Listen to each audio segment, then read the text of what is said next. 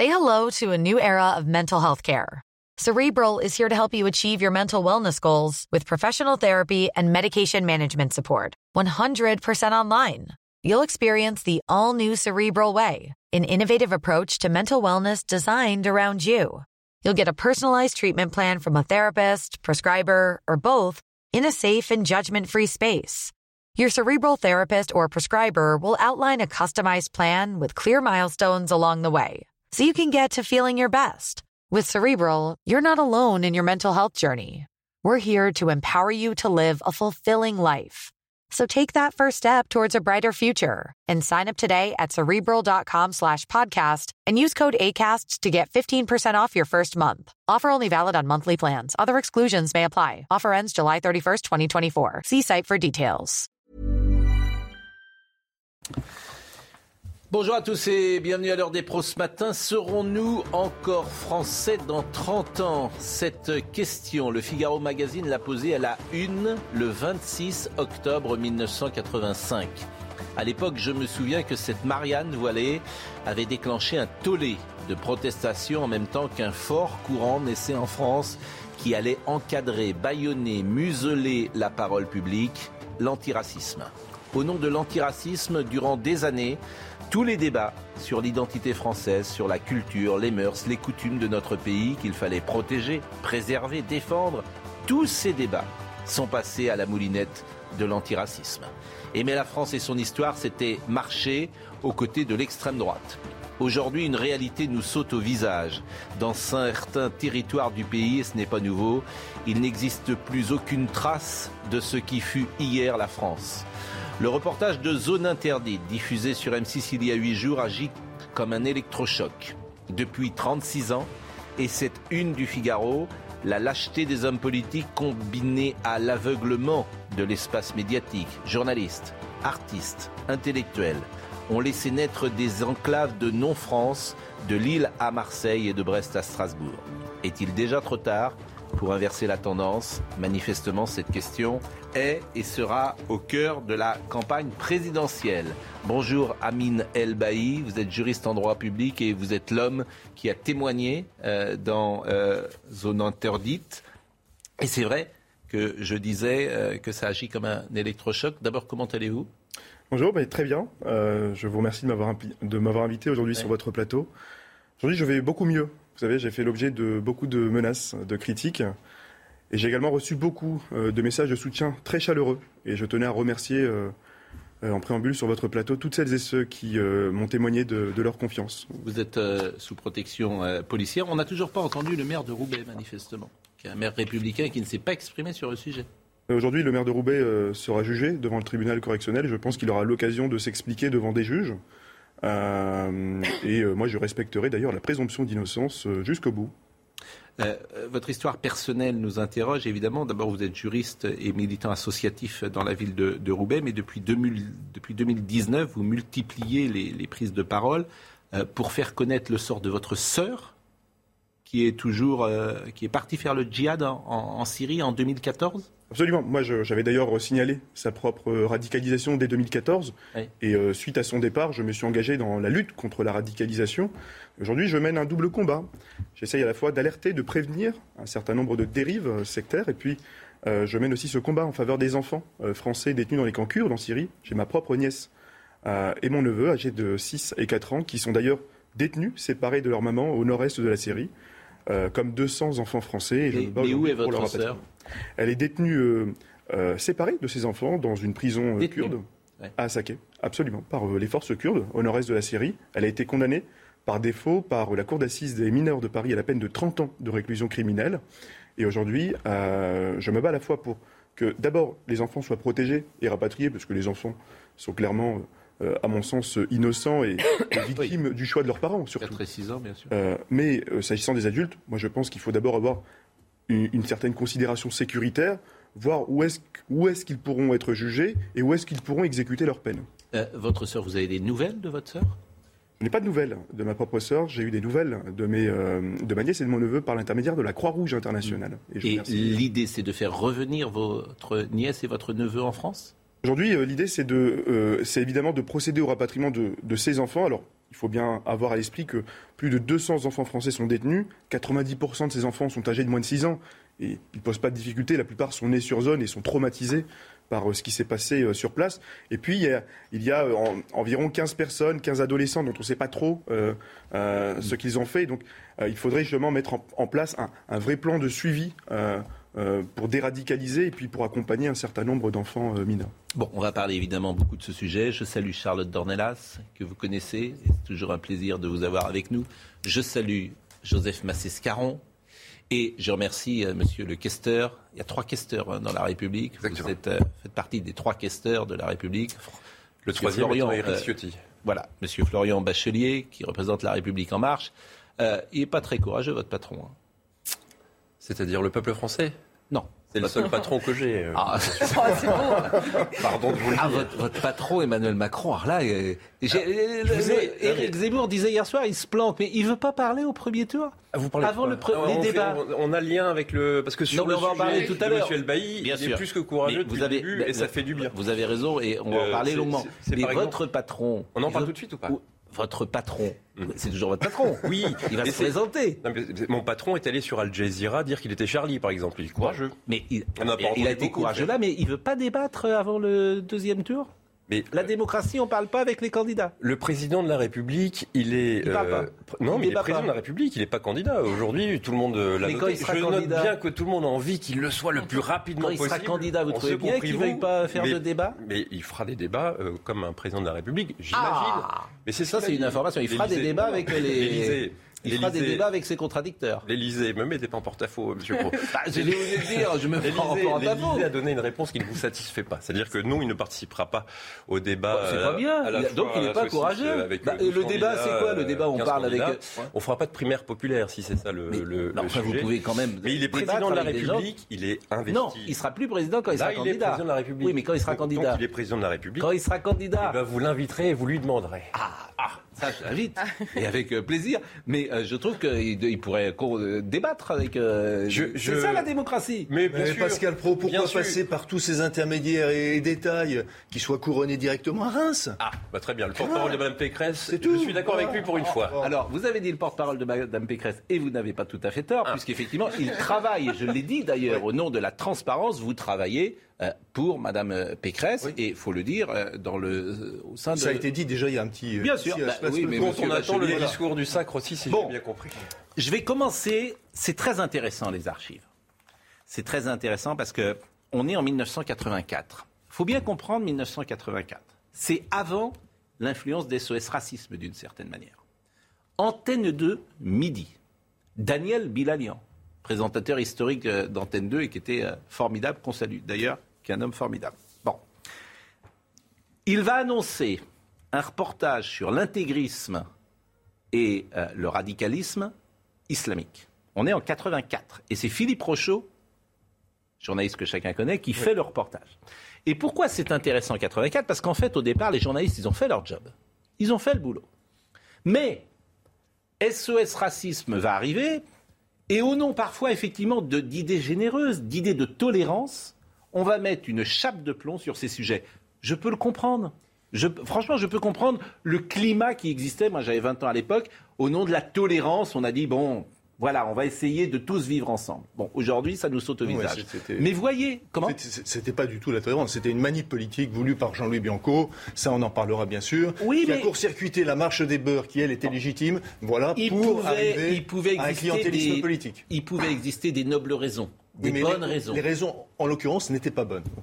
mais écoutez ce reportage euh, et ce lancement surtout de euh, Daniel Bilalian, Antenne 2010, c'est donc il y a 37 ans passés, 1984. 37 ans passés. Écoutez.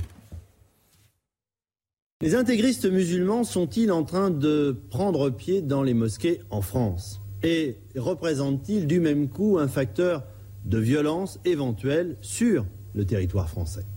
C'est ce qu'affirme d'une certaine façon le ministre de l'Intérieur, M. Gaston Defer, qui, dans une interview au magazine Temps Moderne, déclarait récemment que les intégristes prenaient pied dans les mosquées en France, en devenaient les dirigeants, les responsables, et se livraient dès lors à la propagande, pouvant éventuellement servir de relais à la violence et aux attentats.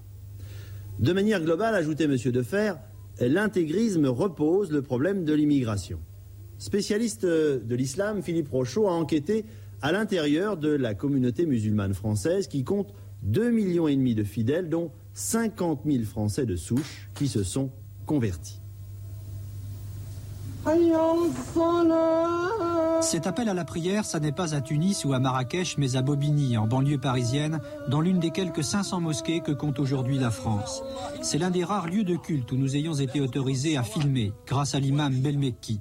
Car pour s'opposer à l'extrémisme et à la politisation de l'islam en France, cet homme vient de fonder avec une quarantaine d'autres imams le consistoire islamique de France. Aujourd'hui, on parle beaucoup des musulmans. On parle énormément agression, fanatisme, excès, etc. Et nous ne sommes pas ni fanatiques, ni des gens d'excès. Nous sommes du juste milieu. Nous cherchons la paix, puisque notre religion est paix. Assalamu alaikum, la paix est avec toi. La pensée islamique sous toutes ses formes est aujourd'hui largement diffusée en France, comme ces prêches du cher Kachek en résidence surveillée en Égypte, mais une pensée avec toutes ses ramifications politiques et qui agite le monde musulman français. Bon, j'ai fait un raccourci, le sujet dure 4 minutes, hein, pour tout vous dire, mais en fait c'est extraordinaire de voir ce sujet-là, parce que tout est là. Tout est là. Et qu'est-ce qui s'est passé depuis ces 37 ans? Je ne veux pas dire rien, mais euh, évidemment, c'est Gaston Defer. On voit aussi tout le problème de la gauche qui a changé. C'est Gaston Defer qui met en place ça. Mais SOS Racisme va arriver, mais une certaine gauche va arriver, mais effectivement, tous ceux qui vont parler de ça vont être taxés d'extrême droite. Donc, 37 ans de lâcheté, d'aveuglement. Et euh, on a des territoires perdus de la République. Je, sais qu'on peut être taxé d'extrême droite parce que j'ai commis à la fin des années 80, à fin des années 90 un petit livre qui s'appelait La tentation communautaire, mm. à l'époque où personne ne parlait de communautarisme. Et alors là, pour le coup, ah, j'ai le droit à l'artillerie lourde, bien sûr. Donc, vous, ah, vous, étiez né en 1984 Non, je n'étais pas né en 1984. Mais euh, je, souhaiterais, je, souhaiterais, quand même réagir euh, à ces quelques images. D'abord, l'imam que nous, que nous venons de voir parler français. Ça signifie que l'islam qui existait dans un certain nombre de quartiers, à l'époque euh, de la génération de mes parents et de mes grands-parents, cet islam est un islam de France. Mais l'islam de nos parents a été chassé par les salafistes. La première mosquée de, la première mosquée de France reconnue par la République, par Charles Pasqua, après, la, après la, grande mosquée de Paris, ça a été la mosquée Souna à Roubaix.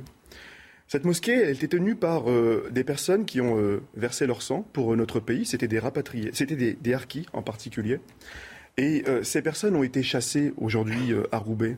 Elles ont été chassées euh, dans un certain nombre de mosquées, dans, dans, beaucoup de nos quartiers. Et on a laissé prospérer la montée du salafisme. On a laissé, par inaction, par aveuglement, on a laissé les salafistes s'accaparer du sujet. On a donné, à travers l'inaction d'un certain nombre d'élus et de responsables politiques locaux, un droit à la différenciation. Et ce que je dis d'ailleurs de ma tribune aujourd'hui, publiée dans le Figaro, je dis que les salafistes se sont accaparés de ce droit à la différenciation et l'ont transformé en devoir d'appartenance communautaire. C'est ça. Voilà, le, mouvement est réel, c'est-à-dire que, pardon, on, est passé euh, d'un islam qui était un islam qui était parfois pratiqué dans des villages, puisqu'on, passe sous votre contrôle, puisqu'on a transporté des villages entiers sous forme qui étaient horizontaux, en forme verticale, mm. dans les banlieues. Et, cette, et, ces personnes ont été vraiment chassées par les salafistes, où il y a eu toute une propagande, et tous les ministres de l'Intérieur l'ont laissé passer, sur le mode, cette, cette, propagande, sur le mode, de toute façon, euh, nous, c'est l'islam le plus pur, mm. donc l'islam du village, qui est un islam arriéré, vous dégagez. Juste un mot, juste un mot, pardon. Oui, mais qui est important quand même dans le basculement, et je parle sous votre contrôle. Lorsqu'a été créé les premières institutions, euh, de, le premier conseil, ça a été créé par Jean-Pierre Chevènement. Bien. Il y a eu un vrai débat, un vrai débat, qui, à mon sens, est un débat essentiel et qui a été tranché en Europe. À savoir, est-ce qu'on le reconnaît ou pas, le droit à l'apostasie? Qu'est-ce qui a été fait à ce moment-là? Eh bien, il y a eu une démission. Il y a une démission d'une personne comme Jean-Pierre Chevènement. Il y a une démission de Nicolas Sarkozy sur ce thème. Et ça, c'est grave. Euh, la tribune de Richard Malka hier dans Le Point est très intéressante puisque euh, vraiment le reportage de Zone Interdite euh, agit comme un électrochoc. Et ce qu'a dit Richard Malka est très intéressant. En l'absence de réaction, il n'y aura plus aucun reportage ni enquête sur l'islam radical. Bon. Et il a dit c'est la solitude qui expose, c'est par la menace et la peur que la liberté d'expression est mise en danger. Il demandait d'une certaine manière à tous les médias, pourquoi pas, de diffuser le reportage de Zone Interdite. Pourquoi pas d'ailleurs. Mais je voudrais qu'on voit le reportage de Jules Boiteau, précisément à Roubaix, pour voir comment les choses évoluent depuis euh, ce reportage. Des poupées sans visage ou des restaurants qui séparent les femmes des hommes. Dès leur diffusion, les révélations de la chaîne M6 sur la ville de Roubaix provoquent de vives réactions. Beaucoup d'entre elles visent Amin El militant associatif, qui dénonce dans le reportage l'action de certaines associations, prêchant selon lui l'islam radical. J'ai reçu un certain nombre de messages extrêmement violents, des messages qui appelaient euh, à m'égorger, à me décapiter. Et puis euh, mon numéro a été, mon, propre numéro de téléphone personnel a été euh, relayé sur les réseaux sociaux et j'ai fait l'objet de plus de 200 à 300 appels euh, en inconnu, en privé, sur mon téléphone portable. Des menaces qui atteignent également la présentatrice du magazine Ophélie Meunier. Depuis la diffusion, elle a été placée sous protection policière. Face à la polémique, l'avocat Richard Malka espère, lui, dans une tribune, que l'ensemble des journalistes se montrent solidaires. La bonne réponse de la profession serait qu'en solidarité avec cette présentatrice, et afin de ne pas la laisser seule face aux menaces dont elle est la cible, toutes les chaînes diffusent ce reportage. Hier, le cabinet du président de la République a appelé Ophélie Meunier pour lui faire part de son soutien. Et dans le Figaro tout à l'heure, vous l'avez dit, euh, Monsieur Elbaï, vous écrivez ceci Roubaix, comme de nombreux territoires en France, est devenu le symbole de l'échec de l'État, incapable d'affirmer son autorité par lâcheté, l'inaction d'un certain nombre de nos responsables politiques à consacrer un droit à la différenciation. Les islamistes l'ont utilisé, transformé en devoir d'appartenance communautaire. C'est ce que vous avez dit tout à l'heure. Mais c'est vrai que dans cette séquence politique, et vous qui êtes un homme politique, pourquoi voulez-vous que les gens euh, croient encore ceux qui sont au pouvoir sur ces sujets depuis 40 ans, alors qu'ils entendent des voix de gens qui n'ont jamais été au pouvoir depuis 40 ans et qui expliquent que ces problèmes avec eux vont être résolus? Euh, Depuis 40 ans. On, échangeait. Moi, en 84. Euh... Vous vous fichez de ma question, en fait. Non, c'est pas ça, mais je, je m'accroche avec ma question. Non, mais vous avez le droit. je veux dire, vous, avez, je peux, je peux, vous avez le droit de, de, de que je m'en fiche. Hein, vous avez tous les droits. Mais ma question, elle est intéressante. Moi, je la trouve drôlement intéressante. C'est rare quand j'en pose une intéressante, si j'ose dire. Non, mais elle est très intéressante. C'est pourquoi voulez-vous alors on va, on va mettre des noms. Je vous, vous allez plus comprendre. Pourquoi voulez-vous que les gens croient Emmanuel Macron ou Valérie Pécresse, euh, qui euh, représentent des formations qui sont au pouvoir depuis 40 ans, alors qu'Éric Zemmour et Marine Le Pen, qui ne l'ont jamais été, proposent quelque chose de différent et disent avec nous ça va marcher parce qu'en 84, j'avais 5 ans, en 85, j'avais 6 ans, en 86, euh, en 85, s'est fait élire le sénateur euh, Larcher, qui conseille de même Pécresse, et le sénateur Mélenchon. Moi, je suis aux responsabilités, à mon modeste niveau, seulement depuis 2017. Depuis 2017, je regarde ce qui s'est passé. On discutait tout à l'heure hors antenne avec M. Elbaï sur le discours des Mureaux. Qui l'a fait ce discours-là? Pardon, mais il me semble que ça, c'est courageux. Et derrière, il y a eu des actes. Il y a eu la fermeture de 22 mosquées. Il y a eu euh, le contrôle de 24 000 établissements qui étaient en lien, enfin soupçonnés de lien avec euh, l'islamisme. Il y a eu 650 fermetures de lieux fréquentés par les fondamentalistes. Il y a eu, pardon de le dire, monsieur un, point important, il y a eu la dissolution du CCIF. Certains l'ont dit. Vous savez ce qui s'est passé à l'Assemblée nationale C'est important. La majorité du président de la République l'a fait, a, procédé à la dissolution Vous savez ce qui s'est passé à l'Assemblée et pardonnez-moi. Vous savez ce qui s'est passé à l'Assemblée nationale hier? Les députés ont refusé et pas exactement toute discussion sur la laïcité. Non mais vrai ou pas? Non. Ah, dites pas, euh, c'est pas vrai, c'est vrai. Le lundi 31 janvier, la commission mixte paritaire sur la proposition de loi sur le sport n'a malheureusement pas été conclusive. Voilà. Vous avez Roxana Marissinianou qui comprend rien à ces sujets. Elle ne, bah, je vous le dis, elle ne comprend rien à ces sujets, absolument rien. Et effectivement, ministre du gouvernement. Donc une nouvelle fois sur ces sujets-là. Ne pas répondre sur les bah, arguments qui Hier, les députés l'ont refusé. À l'excellente question que vous avez posée, Pascal Pro, pourquoi plutôt euh, Emmanuel Macron que Valérie Pécresse? Parce que Emmanuel Macron, lui, il a montré, c'est peut-être pas parfait, certainement pas parfait. Les députés l'ont refusé hier? Non, ça c'est un autre point. C'est dans bah, la le, C'est le point C'est la, la, proposition sur le loi dans le sport. toujours un train de retard. vous, vous ne voulez pas, vous ne voulez pas y aller. Vous voulez les députés de la République. Vous voulez ma position ou pas Oui. Bah, Moi, je pense qu'il faut, euh, sur les mineurs, que ce soit littéralement, concrètement interdit, et sur les majeurs, c'est la loi telle qu'elle est et telle qu'elle existe. C'est le, le port du voile dans le sport. C'est ce que je vous dis. Et non, attendez, c'est ça, qui a été discuté ça hier. Ça fait des années, pardon, mais on n'a pas ce débat-là, justement parce que ça fait des années. Pas, Monsieur Pro, non, mais ça fait des années que les politiques qui sont là depuis 30 ans, qui se représentent à nouveau en 2022, vous disent vous ah ça c'est droite, vous ça c'est pas raccord avec vos députés. Ils l'ont jamais fait. Vous n'êtes pas raccord avec les députés de la République en marche. La CMP, alors c'est un peu technique. Il y a une commission mixte paritaire. Hier a été proposé un amendement par un sénateur LR qui disait qu'en gros pour les Jeux Olympiques de 2024 à Paris, on interdirait le voile aux compétiteurs étrangers et au public. Ah, on est un peu à côté de la plaque. Pardonnez-moi de vous le dire. Et donc, ça n'est pas sérieux et c'est un sujet suffisamment sérieux pour pas être comme ça pris au coin de la table dans un faux débat. C'était un piège qui était tendu par LR. Je trouve que c'est médiocre. Alors attendez, ce pas je résume, je résume. Quand un sportif, je résume juste. Et quand un sportif, on a bien compris, on a bien compris. Non, je réponds ça. Pardon, non, non, non, attendez, je vous entends souvent faire des leçons sur la laïcité. Quand un sportif, pardonnez-moi, quand un sportif ne se fait pas vacciner, il est out. Et quand il porte un voile, il n'y a pas de problème, il est accueilli. C'est ça, bien sûr. Il vaut mieux, il vaut mieux, en effet, porter un voile je peux vous poser une question? Bah, Allez-y. Vous donnez souvent des leçons sur la laïcité. Je donne des leçons à personne. Je donne des leçons à personne. Maintenant, conseiller officiel, hier également. Non, bon. je ne suis pas non plus conseiller officiel. Revoyez vos fiches. Non, non, non, N'écoutez pas trop Bruno Roger Petit. Vous êtes, ça vous, réussit pas. Je comprends que vous soyez agacé parce qu'à chaque fois que vous choisissez un candidat, il se plante. Remarquez, notez, c'est pratique parce qu'on sait ce qui va se passer après, on connaît le résultat par avance. Mais c'est pas ça le sujet. Je ne pense pas que Jacques Chirac se soit Vous donnez des leçons sur la laïcité à tour de plateau. Voilà. Je vais vous poser une question. Est-ce que vous êtes pour l'inscription des racines chrétiennes de la France dans la Constitution française. Quel rapport? Quel, quel, est le rapport avec la laïcité Eh bien, le vice-candidat Éric Ciotti le propose. Oui, mais quel est le rapport Et avec vous conseillez alors, ça vous choque ben, Non, c'est une question que je pose non, mais à moi, ça me choque pas. Mais moi, attendez, moi, je, moi, je suis pour. Hein. Mais je, je, je, vous réponds, moi, je suis pour. Je comprends, et on peut le comprendre. Je peux mais, mais comprendre. on peut le comprendre, c'est une réalité. Quel est le rapport Je veux dire, mais, mais c'est une réalité. Monsieur Scarron, dans les débats sur les chaînes, se pose en chant. Vous êtes contre Mais c'est pas le lieu de la Constitution. La Constitution est déjà prévue pour. Ah oui, c'est pas le lieu de la Constitution de rappeler d'où on vient. Non. Bah, ça en dit beaucoup sur votre mouvement, cher monsieur. Franchement, si vous trouvez que la Constitution ne doit pas rappeler d'où on vient, c'est extraordinaire. Tout n'est que lâcheté, effectivement, et vous venez de l'exprimer à l'instant. C'est incroyable.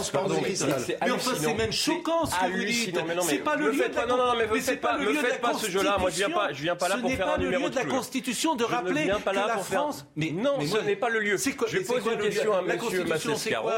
J'ai bien vu mes fiches. Je demande. Quel rapport avec la pose une question. Est-ce que vous êtes pour ou contre Est-ce que vous êtes pour ou contre En fait, excusez-moi, Monsieur Pascal Pro. En fait, vous bradez l'héritage. Vous bradez. Massescaron n'a pas répondu à la question. Et ça, c'est extrêmement révélateur. Moi, je vous réponds. Bah non.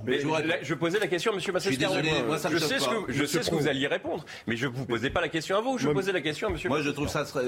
Il ne pas répondre. Mais si. Bradez l'héritage. Mais attendez, attendez. Non, une autre question. Non, mais je suis simplement. Ça fait des années. Ça fait des années. Pardon, ça fait 30 ans. Moi, je suis inscrit, engagé dans l'action politique depuis bien moins longtemps que vous, évidemment, tous autour de la table. Et je, et je suis. Attendez, moi, je suis pas dans l'action politique. Tu peux. Monsieur Bachelier, justement. Et ça fait des années qu'on a ces débats-là. On n'arrive pas à voir les choses sérieusement. Le discours des bureaux, me Parce que vous pensez que c'est sérieux, c'est que c'est sérieux de le poser comme vous l'avez posé. Une base suffisamment solide. C'est de ça qu'il faudrait parler. Mais il a raison, Eric Ciotti, de proposer ça. Franchement, je posais la question à Monsieur Massescaron. Monsieur Elbaï, vous vouliez dire Il ne répond pas. Non, mais attendez, je Le débat, le débat que nous venons d'avoir, moi, je pense qu'on pose un peu le problème à l'envers. Aujourd'hui, on porte un certain nombre de propositions de loi pour mettre des pansements sur la plaie.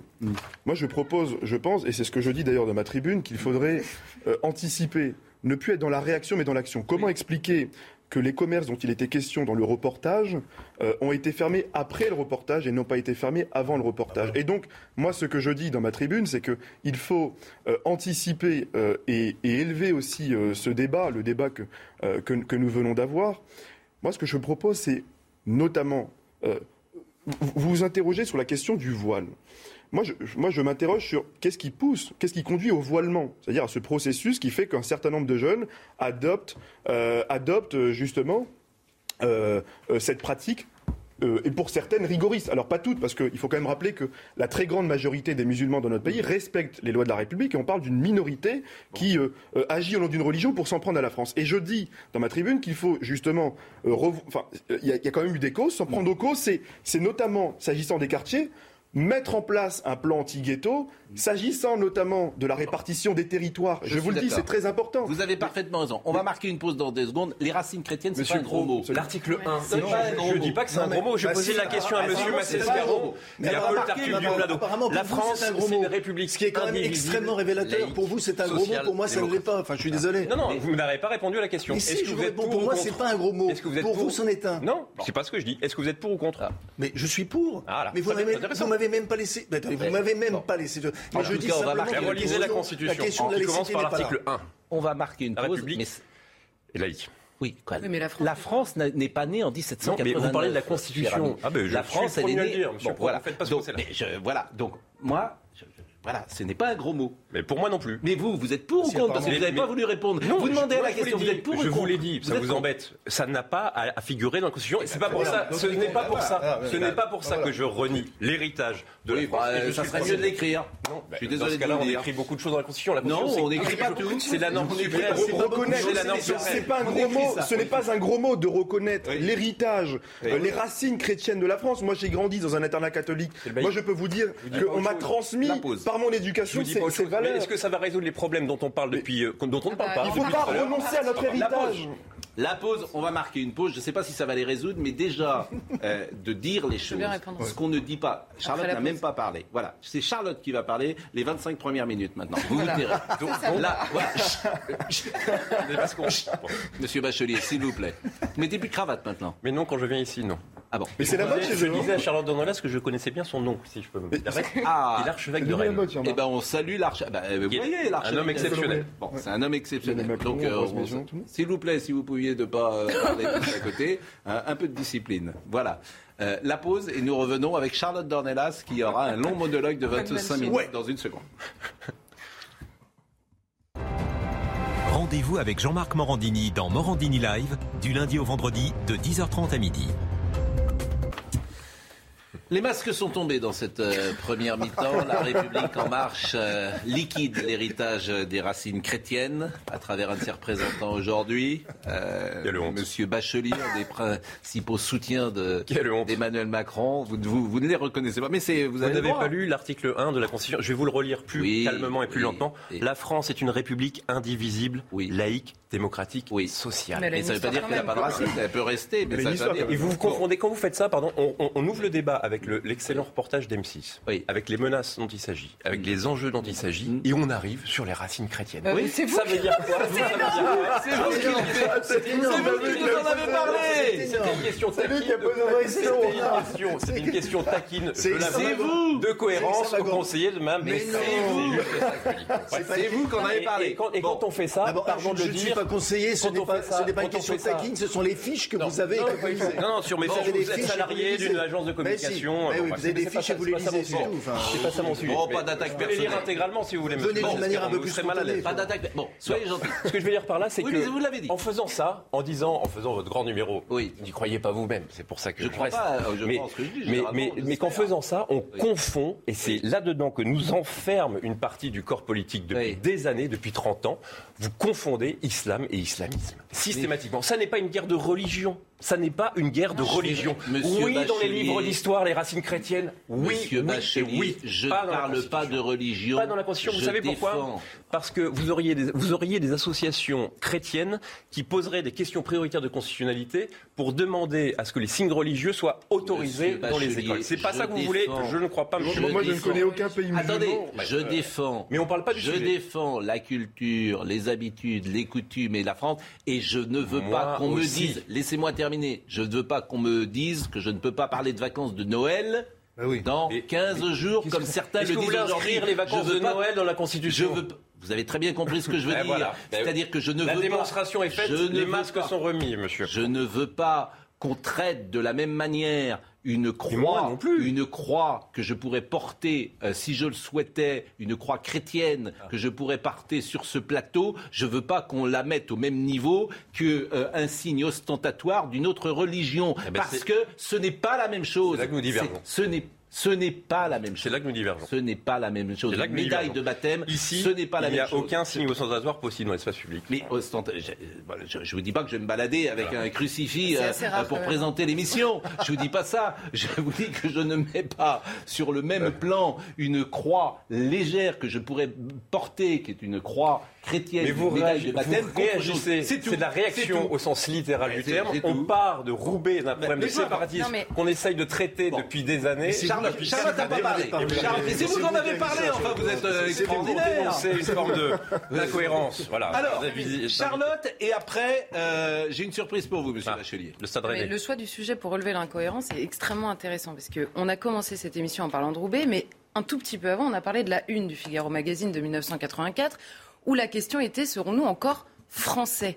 Il y a deux questions dans le débat que nous avons depuis le début. Il y a une question qui est sécuritaire ou qui concerne l'islamisme, en l'occurrence à Roubaix, qui est une question sécuritaire. Là, l'énorme problème que nous avons depuis des années, c'est que, en clair, que ce soit pour fermer une mosquée ou pour expulser quelqu'un qui est dangereux, on a tellement complexifié la procédure que c'est rendu quasiment impossible et que vous le savez d'ailleurs parce que quand une mosquée est fermée, en général c'est pour six mois, il faut trouver d'autres raisons et vous avez dû euh, d'ailleurs changer un petit peu les choses dans la loi séparatisme où ça s'est un tout petit peu amélioré mais tout en complexifiant la procédure de l'autre côté. Non mais la procédure se complexifie tellement de l'autre côté que ce soit sur les fermetures de mosquées ou sur les expulsions et si vous fermez une mosquée mais que vous ne pouvez pas expulser les gens qui sont à l'intérieur de la mosquée, le problème reste entier. Ça c'est pour la partie sécuritaire c'est-à-dire la réponse sécuritaire à un problème de sécurité, c'est-à-dire l'islamisme qui risque d'entraîner le terrorisme. Maintenant, au milieu de notre débat, il y avait un autre sujet qui est celui de est-ce qu'on est encore français?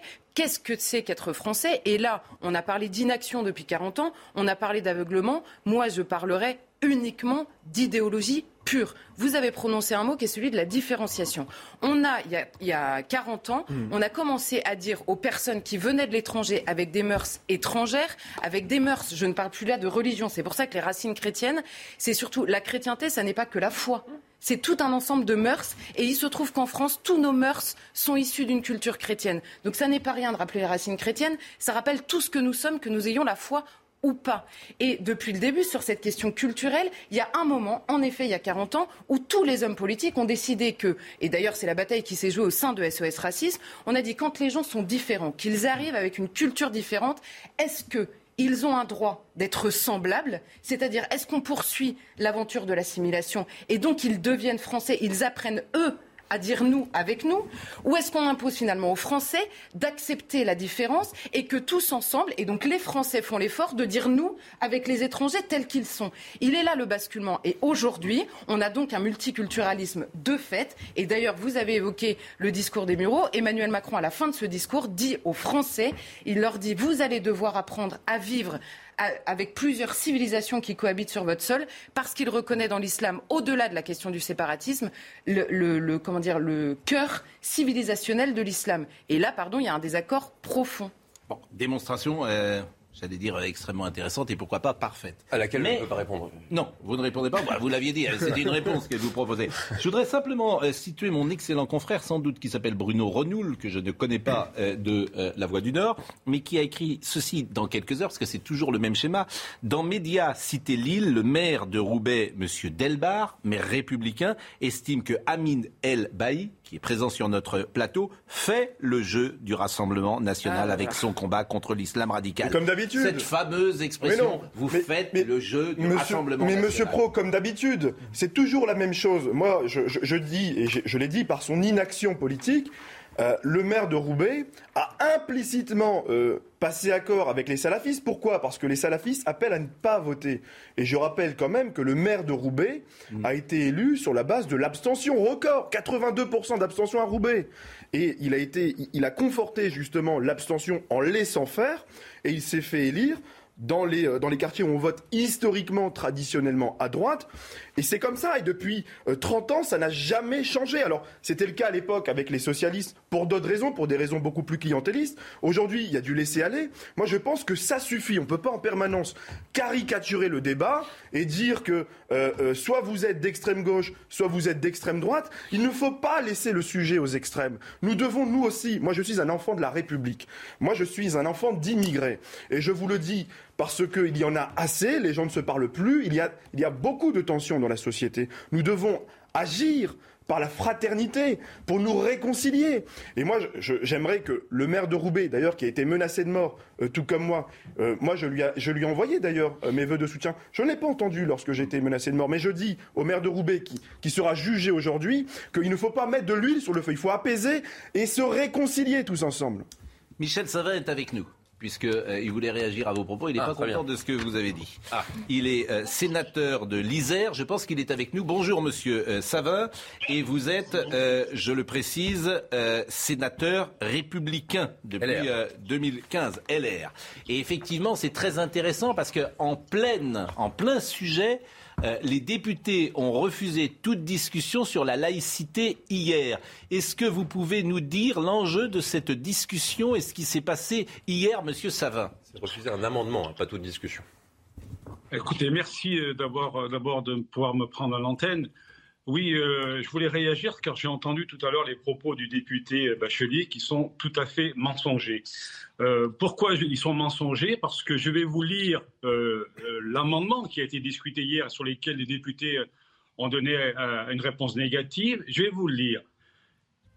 Cette nouvelle rédaction prévoit l'interdiction du port de signes ou tenues pour les licenciés sportifs lors des compétitions sportives officielles organisées par les fédérations délégataires, donc c'est bien les fédérations françaises.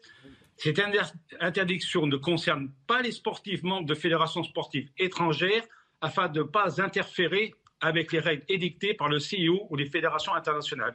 Alors, lorsque tout à l'heure, monsieur le député annonçait que cet amendement concernait remettant en cause les Jeux Olympiques, c'est un mensonge. Voilà. Notre amendement, l'amendement que, je comprenne bien, l'amendement que vous avez proposé, c'est d'interdire dans la pratique du sport en France le port du voile, notamment pour les jeunes femmes. C'est bien ça c'est le port de toute signe ou de toute euh, Et cet euh, amendement a été refusé par les députés de La République En Marche. Nous sommes toujours d'accord.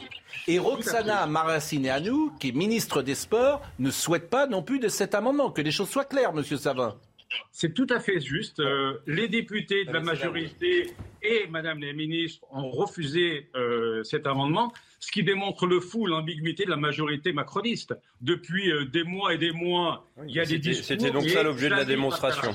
Mais non, mais c'est vrai. Non, parce que regardez, moi j'ai l'article. je vais, je vais, faire la lecture de l'article premier quinquies qui va euh, évidemment passionner tout le monde ici. Mais quinquies c'est euh, que, que, moi on m'a communiqué, c'était le port de signes religieux ostensibles est interdit pour la participation aux événements sportifs et aux compétitions sportives organisées par les fédérations sportives et les associations affiliées. Ça, c'était la version initiale. On refuse pas d'en parler. C'était un amendement qui était mal rédigé et ce que je comprends euh, des retours des collègues et toute mm. sensibilité confondue, c'est que ça devait être retravaillé. La CMP, c'est regarder si on peut trouver un accord direct entre le Sénat et, pas sur le fond. mais bien sûr. Monsieur Savin, je vous donne, je vous donne, je vous donne, je vous donne. Mais on peut être en désaccord parfois, vous savez, avec euh, avec. Euh, ah, vous êtes en désaccord. Alors vous êtes en désaccord. On peut pas être, on peut pas être dans le. Excusez-moi, on peut pas être dans le en même temps face à l'islamisme. On peut pas être dans le en même temps face à l'islamisme. Monsieur Savin, connaît les sociétés de communication. Monsieur Savin, Monsieur Savin, Monsieur Savin.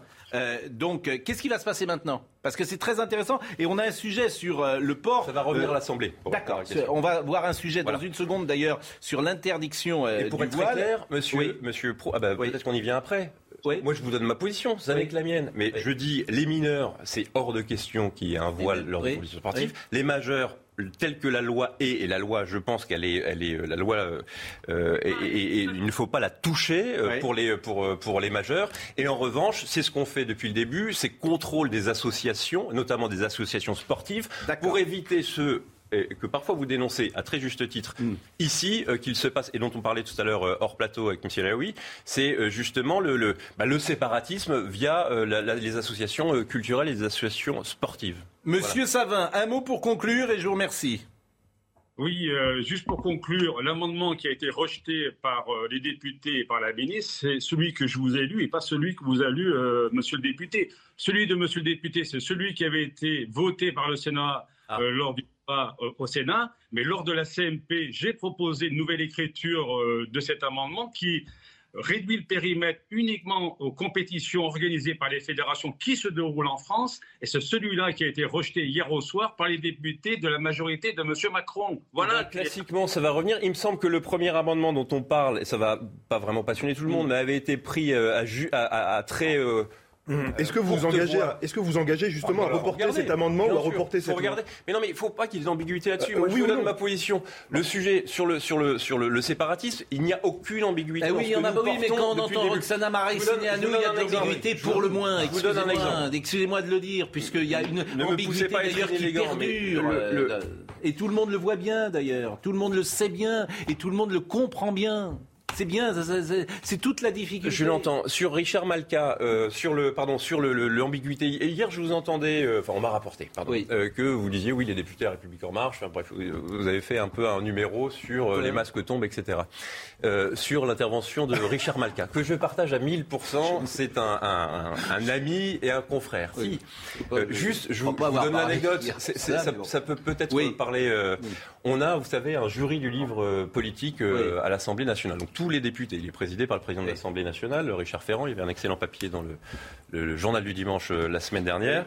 Euh, vous savez quel livre on a euh, honoré, quel livre on va honorer, on va célébrer cette année? Le droit d'emmerder Dieu. Voilà au sein de l'Assemblée nationale. D'habitude, vous emmerdez les, les non-vaccinés à la République en marche. Donc cette fois-ci, vous savez, vous avez le droit d'emmerder. Pour vous dire, vous, vous emmerdez beaucoup de gens manifestement à la République en marche. Vous êtes taquin. Non, non là, on, donne, on donne le prix justement à un livre politique qui assume de ce qu'il est et justement pour ne pas laisser seuls ceux qui, ont, qui mènent les combats. Je euh, remercie Monsieur Savin et, euh, de son intervention. Euh, rapide. Je voudrais, avant qu'on voit juste l'interdiction du voile, parce que c'est un sujet au sport, on va voir le sujet de Jules Boiteau, mais je voulais simplement, parce que on a interrogé des Roubaisiens. On leur a demandé comment ils vivent depuis euh, huit jours. Euh, comment dire, comment leur, ville est, quand même attaquée d'une certaine manière, en tout cas montrée du doigt. Donc c'est trois ou quatre personnes, bien sûr, mais écoutez parce que je trouve que ça peut être intéressant. Je trouve que c'est tout simplement surdimensionné parce que euh, les habitants de la ville et, euh, même la ville euh, et la mairie en elle-même, c'est pas, c'est très caricatural. Ah, encore une fois, c'est pour dénigrer Roubaix. Moi, je trouve que le maire, il fait ce qu'il peut, il peut pas être partout. Il nous le problème d'apprendre le Coran à des enfants de 3-4 ans. Nous, on les éduque avec. Le Coran, c'est la parole de Dieu chez nous, tout simplement. Nous, on est contre toute haine, toute violence tout ce qui est meurtre, tout ce qui est Daesh, ça n'a rien à voir avec nous. Il faut entendre également cette parole des musulmans euh, qui effectivement sont parfois les, et même souvent les principales victimes. Mais on le dit depuis des années, les musulmans devraient aussi prendre la parole de manière plus euh, non pas plus claire parce qu'ils l'apprennent, mais en tout cas plus fréquente et plus permanente dans l'espace public. Mais, Encore faut-il leur donner la possibilité. sur les réseaux sociaux, le, ce qui arrive aux réseaux sociaux. Le, sujet que nous venons de voir, et c'est important pour répondre notamment euh, à ceux qui ont pris la parole, c'est de dire qu'ici, euh, il est question de dénoncer le, le fait que la mairie a financé une association qui, sous prétexte de culturel, faisait du culturel. Et donc, c'est ça aujourd'hui, il faut revenir au fondement de la laïcité, et c'est ça dont il est question. Et puis, euh, s'agissant, s'agissant euh, d'un certain nombre de réactions qui ont peut-être pu heurter, effectivement, certains ont reproché le manque de nuances. Moi, je, je n'étais qu'une simple personne interrogée.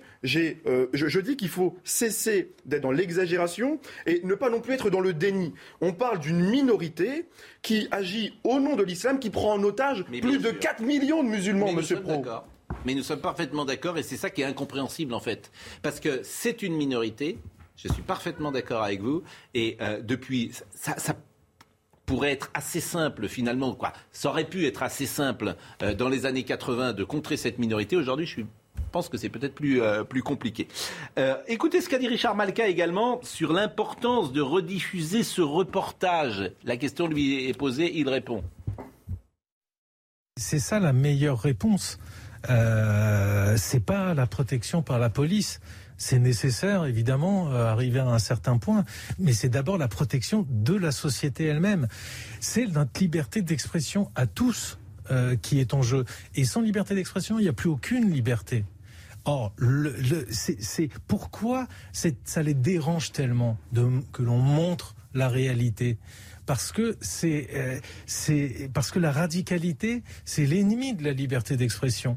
Parce qu'ils savent que la liberté d'expression est leur ennemi ou que euh, le rire est leur ennemi.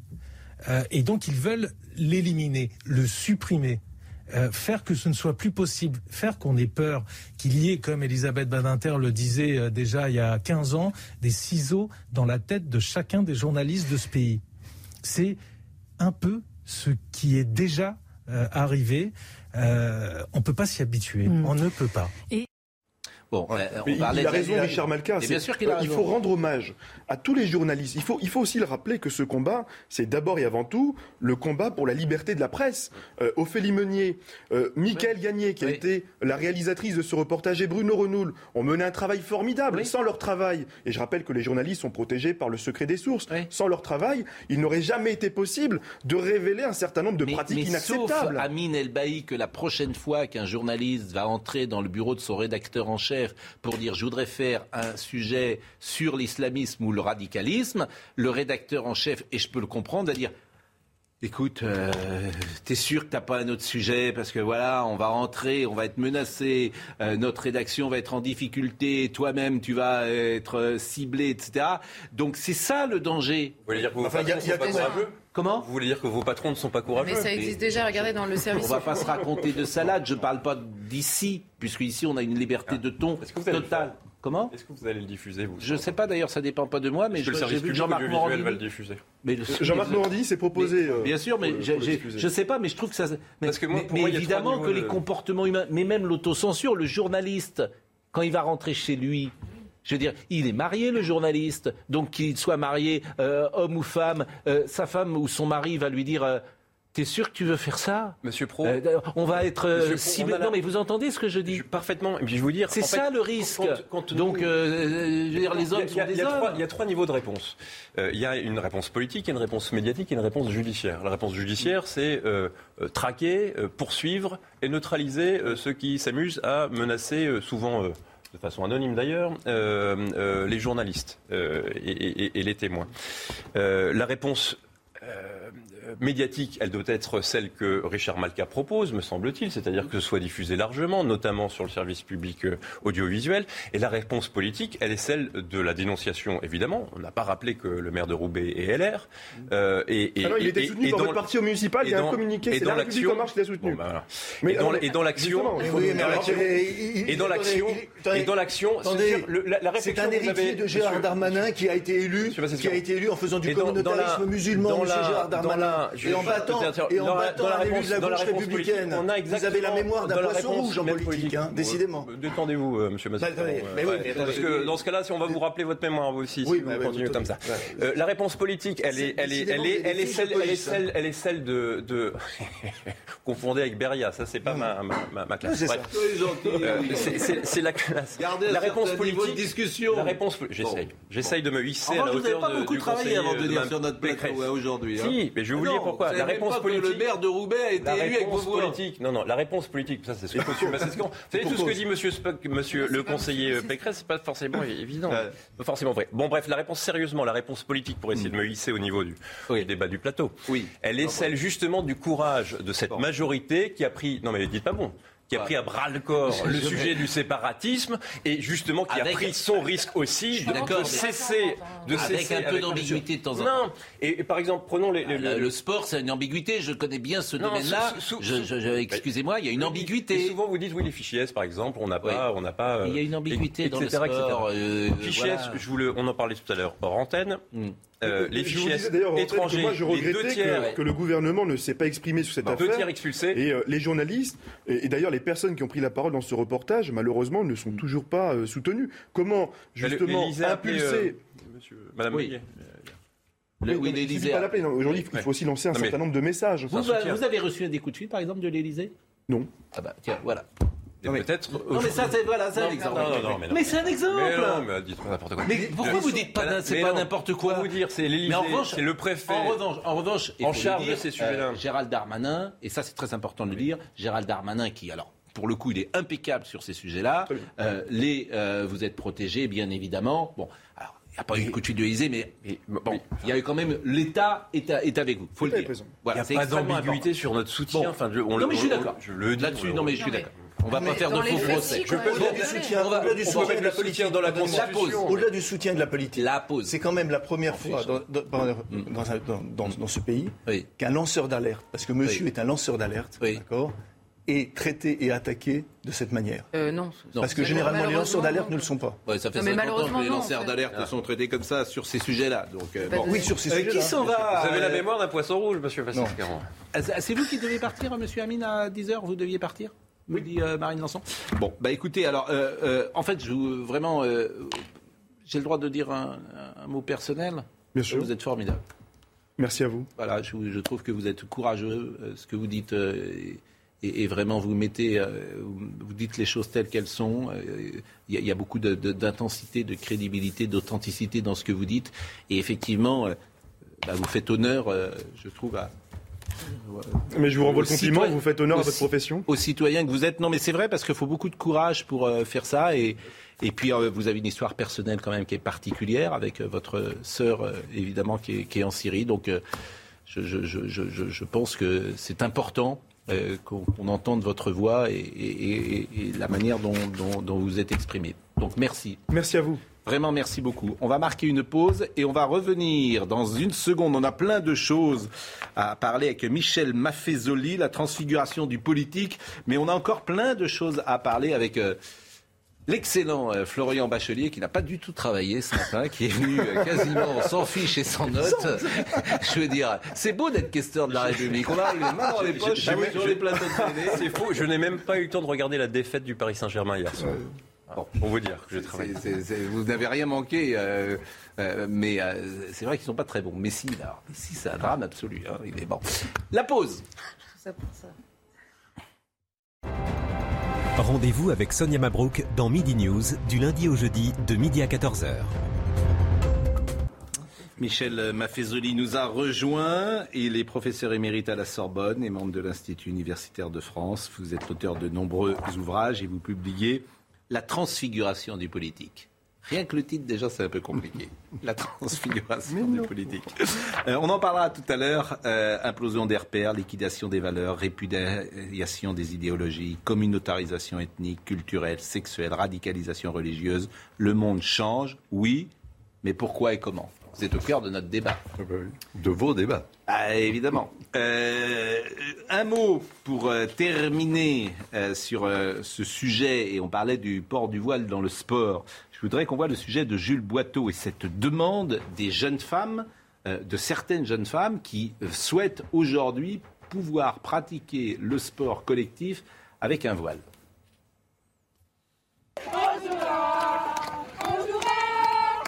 Elle milite pour le droit de porter le voile pendant les compétitions de football.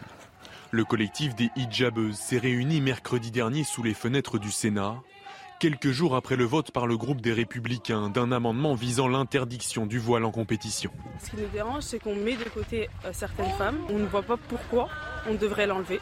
Il n'y a aucune raison, il n'y a rien dans la loi qui dit que le voile n'est pas, pas en cohésion avec les valeurs du sport et avec le sport. Pour le moment, seuls les statuts de la Fédération française de football l'interdisent, alors que la loi reste muette à ce sujet. La ministre des Sports, Roxana Maracineanu, s'est-elle d'ores et déjà prononcée contre une interdiction inscrite dans la loi. Une erreur pour cet essayiste qui craint le développement de la pratique. Les terrains de sport deviennent des territoires prosélytes, deviennent des, territoires, des terrains à conquérir pour toujours développer une norme patriarcale qui ferait de la femme musulmane une femme forcément voilée. Et ça permettra de mettre plus de pression pour les jeunes femmes musulmanes qui réussissent encore à résister à ça.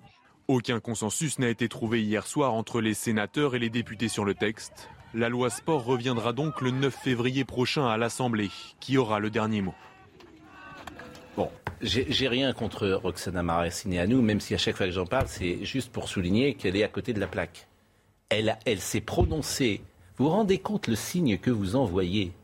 Elle s'est prononcée contre l'interdiction. Elle est ministre des Sports. Comment voulez-vous que les gens vous croient? C'est quand même invraisemblable quand même. La politique, on ne peut pas d'un côté faire quand on est Emmanuel Macron, un discours sur le séparatisme, et lorsque la ministre des Sports, ça arrive avec une loi, elle est contre hum. l'interdiction. Donc, expliquez-vous, ah. expliquez-moi. Déjà, vous aurez noté que je ne suis pas la ministre des Sports. Bon. C'est un peu euh, facile. Non, mais, mais, mais non, mais c'est un peu facile de faire commenter. Mais non, mais c'est un peu facile. Vous êtes, le troisième question. Vous êtes et vous êtes de la République en marche. et vous, êtes un soutien d'Emmanuel Macron. Donc expliquez. Je vais vous répondre comment c'est possible. Je vais vous répondre simplement et calmement. Euh, si elle a vraiment dit ça, c'est idiot. Voilà. Ah, d'accord. Je vais vous redire ce que j'ai dit tout à l'heure. Moi, intimement, euh, philosophiquement, ça me gêne. Eh ben, euh, le voile. Bah, dites-lui. Voilà, je le dis, dans l'espace public, parce qu'on fait disparaître le corps des femmes. Et parce qu'il y a un message qui est derrière. Eh ben, dites-le. Après, j'ai un point de méthode. Et j'ai un point euh, de, Je mets la loi euh, au-dessus de tout. Et qui me permet de différencier, ce qui me conduit à différencier la situation des mineurs. Les mineurs, il n'y a pas de consentement éclairé, a priori. Donc là, il faut interdire. Et les majeurs, où là, je pense que le combat culturel doit se mener autrement que par la position. Voilà, c'est ce que je dis. Ah, vous voulez pas la loi même pour les majeurs? Si, c'est ce que je viens de vous dire. Non, pour les majeurs, c'est du consentement. Quoi, c'est du consentement? Vous n'allez pas, vous n'allez pas faire une loi pour supprimer. Pour interdire le, voile que vous voulez que dans les compétitions sportives de majeurs, on puisse jouer avec le voile. C'est le cas. Enfin, pardon, mais euh, on découvre la loi. Mais vous êtes. On découvre ici, on découvre ici la loi de, de, En fait, vous ne défendez pas les coutumes, les mœurs, les habitudes françaises, à partir culturelles. C'est tout ce que je. Dans votre discours, c'est exactement ce que je. J'essaye de vous dire. Et je n'en fais pas une affaire de religion. Bah, ce n'est pas la. comment vous, expliquez que ce ne sont pas les mœurs françaises Je pense qu'il y a un combat qui est à mener, euh, et après c'est un point de méthode. Est-ce qu'on le fait par la loi? Est-ce qu'on le fait euh, autrement? Vous me fascinez. Est-ce que Mais non, mais, vous, êtes l'expression de ce qui se passe aujourd'hui en France, l'ambiguïté. Ben non. Pardon. Vous ne le menez pas le. Pardon, mais je viens d'être clair. Après que vous ne soyez pas d'accord mais non. Euh, vous ne défendez pas par la loi les mœurs françaises. Frère que vous ne soyez pas d'accord avec moi, c'est une chose. Mais ne dites pas que je suis ambigu. Je viens de vous dire clairement les choses. Un, les mineurs, c'est une situation. Deux, les majeurs, c'est une autre situation. Trois, contrôle quand je fond des associations sportives je dis en la matière. C'est les fameux, c'est les fameux contrats d'engagement républicain. Quand Personne je dis ambigu, c'est pas vous. C'est le discours. Je vois une ambiguïté entre le discours des Mureaux du président de la République et ce qui se passe sur le terrain. Regardez, regardez le bilan de ce qu'a fait cette majorité, la majorité du président de la eh ben, République en la matière. Vous pouvez dire que ça va pas assez vite, assez loin, assez fort, mais ne dites pas que ça va pas dans la bonne direction. Et nous, au moins, on fait. Voilà. En fait, je, comprends le malaise où nous en sommes rendus parce que vous avez raison de rappeler que c'est une question de mœurs initialement. Or, dans un pays qui va bien, les mœurs ne sont pas régies par des lois extérieures. Elles sont tellement intégrées euh, en commun avec toute la population. Donc on arrive encore une fois. La question c'est pas le voile sur une femme qui a décidé de le mettre. La question c'est le nombre le nombre, le nombre. Donc la question, c'est initialement évidemment une question d'immigration. Et là, on pourrait aller, parce que l'immigration, ça, personne ne s'en occupe euh, réellement. Bah, excusez-moi, là, depuis, euh, depuis 5 ans en tout cas, l'immigration n'a cessé d'augmenter. Bah si, je suis désolée. En fait. Pro, là. Bah, non, mais je suis désolée. En fait, surtout, vous dites la même chose que Roxana Maraciné à nous. Vous dites qu'est-ce qu'elle dit, elle est idiot, mais vous dites exactement la même non, chose. non, vous dites pas, vous dites pas qu'elle dit la même chose. Vous dites, vous, vous dites que Madame la ministre a dit que euh, c'est bah, un sujet qu'il ne fallait pas traiter. Non, elle, est contre l'interdiction. Vous que ça êtes sur la même en fait, ce, que, je veux, dire, c'est qu'une question nouvelle se pose aujourd'hui. Et là, il faut reconnaître que sur la question de la loi, la République En Marche a accepté de se poser la question d'aller sur la question de la légalisation. Pourquoi est-ce qu'elle se pose de manière nouvelle? Évidemment, on se dit, il y a 50 ans, franchement, on nous aurait dit, on va faire une loi pour régir la manière dont les gens s'habillent. On aurait tous éclaté de rire. Oui, mais sauf que l'islam nous pose une question nouvelle, parce qu'il y a une lecture de l'islam qui habille les enfants, les femmes, les hommes. C'est nouveau comme question pour la France, parce que l'islam est une aventure nouvelle pour la France, on va dire. Parce qu'il n'y a pas d'islam. Alors évidemment, c'est la rhétorique de l'islam de France. Non, depuis quelques années, il y a l'islam en France. Et comme on sait, on a fait la politique de l'autruche pendant 40 ans, tout à coup on se réveille et on est là, qu'est-ce qu'on fait? Qu'est-ce qu'on fait? Qu'est-ce qu'on fait? Et du coup, on fait des lois. Bon. Non, mais, justement, c'est le, moi je suis d'accord avec le constat et avec l'objectif. C'est un combat. Euh, après, c'est un point de méthode, c'est ce que je vous dis. Vous, vous pensez qu'il faut faire une loi. Moi, qui suis législateur, je pense qu'il faut plutôt, pour les majeurs, se battre sur le terrain culturel.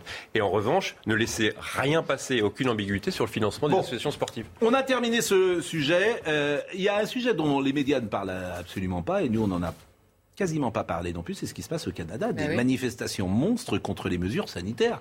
Enfin, je sais pas si vous avez vu les images. Alors ça, ça vous rejoint. Ah, tout à fait. Ça, c'est un de vos sujets euh, favoris. C'est-à-dire que des opposants aux mesures sanitaires contre le Covid-19 ont manifesté pour la seconde journée consécutive dimanche dans la capitale euh, Ottawa, au Canada. Tandis que des camionneurs sympathisants du convoi de la liberté ont bloqué une autoroute euh, transfrontalière à l'autre bout du pays, dans l'ouest canadien. Le Premier ministre Justin Trudeau et sa famille ont été escortés samedi vers un lieu tenu secret, selon les médias euh, euh, canadiens. écoutons, me dit Marine Lançon. Vous tous faites partie de l'histoire de cette pandémie, pas le convoi. Cette pandémie, c'est aussi l'histoire de millions de personnes qui ont fait les bons choix, qui se sont fait vacciner et qui ont fait des sacrifices pour assurer leur sécurité et celle des autres. Je peux vous dire que je vais continuer d'encourager les gens à se faire vacciner, que ce soit pour les doses de rappel ou les vaccins pour les enfants. En guise de solidarité, des camionneurs ont effectué dimanche un blocage complet de l'autoroute 4 dans le sud de euh, l'Alberta, c'est dans l'ouest près de la frontière, une artère routière majeure pour le transport des biens entre le Canada et les États-Unis. Les images sont absolument sidérantes. Et ça, ça rejoint un peu une de vos thèses, c'est-à-dire que partout dans ces sociétés occidentales, des euh, mouvements vont euh, se créer, se développer et mettre pourquoi pas en péril les exécutifs. Euh, c'est le moins qu'on puisse dire, mais ce qui est non moins étonnant, c'est le, le silence des médias en France. Oui. La contre. Hein, on n'en parle pas. J'ai euh, écouté, oui, etc. Tout simplement, en gros, cette psychopandémie commence à faire euh, à prendre haut de toutes parts.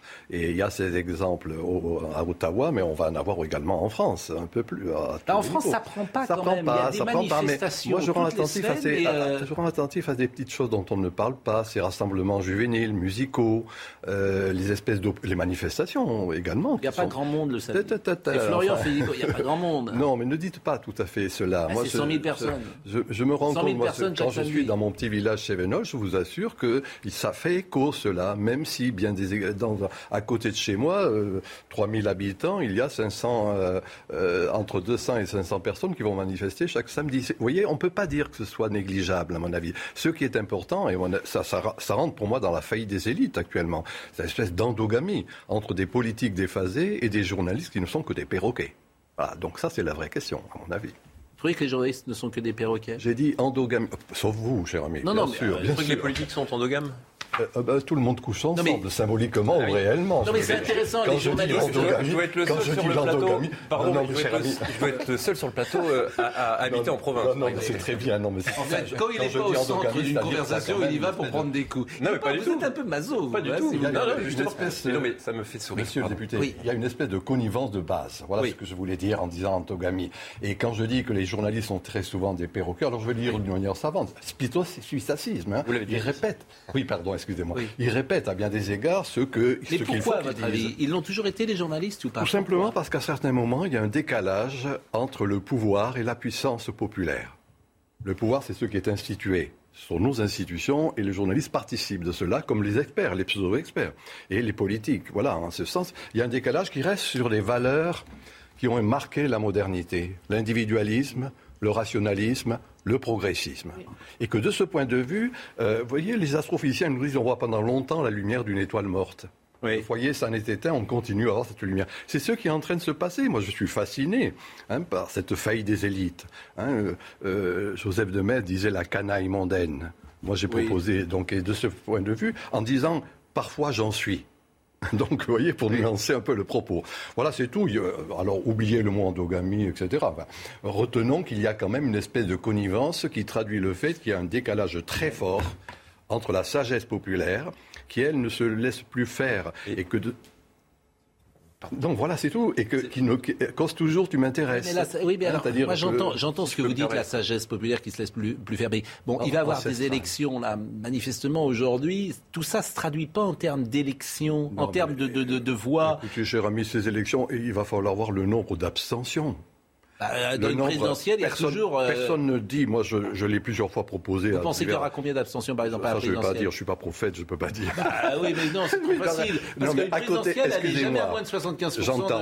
J'entends. À côté de ces abstentions, il y a ceux dont personne ne parle, les non inscrits sur les listes électorales. Oui. Eh, c'est pas rien ça.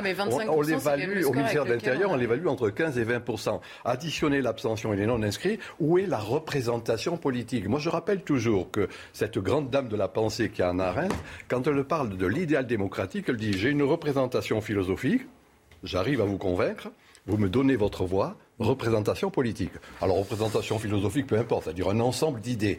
Actuellement, ce n'est plus le cas, et du coup, il y a ce processus. Alors je dis abstention, non inscrit, toutes choses qui fait que je ne me reconnais plus dans la représentation. Voilà. Bah, en tout cas, un élu, une fois le partage fait, ceux compris, pardon, les élus de la représentation nationale. Mais c'est une vraie, c'est une vraie question parce que pour le coup, c'est, euh, je suis vos travaux euh, de, de près, mais cette partie-là, je trouve qu'intellectuellement, c'est un peu paresseux, si, vous, me permettez. mais on n'entre pas dans ce débat parce qu'il m'intéresse pas. vous intéresse pas Pas du tout. Ah euh, et, euh, bah, on en parlera très intéressant, mais vous en parlerez en antenne parce que j'ai beaucoup de choses à, traiter euh, ce matin. Sur la question des journalistes, on va pas oui. sur l'histoire. L'espace médiatique, bien On a quand même eu une phrase exceptionnelle de la directrice bah, de la rédaction.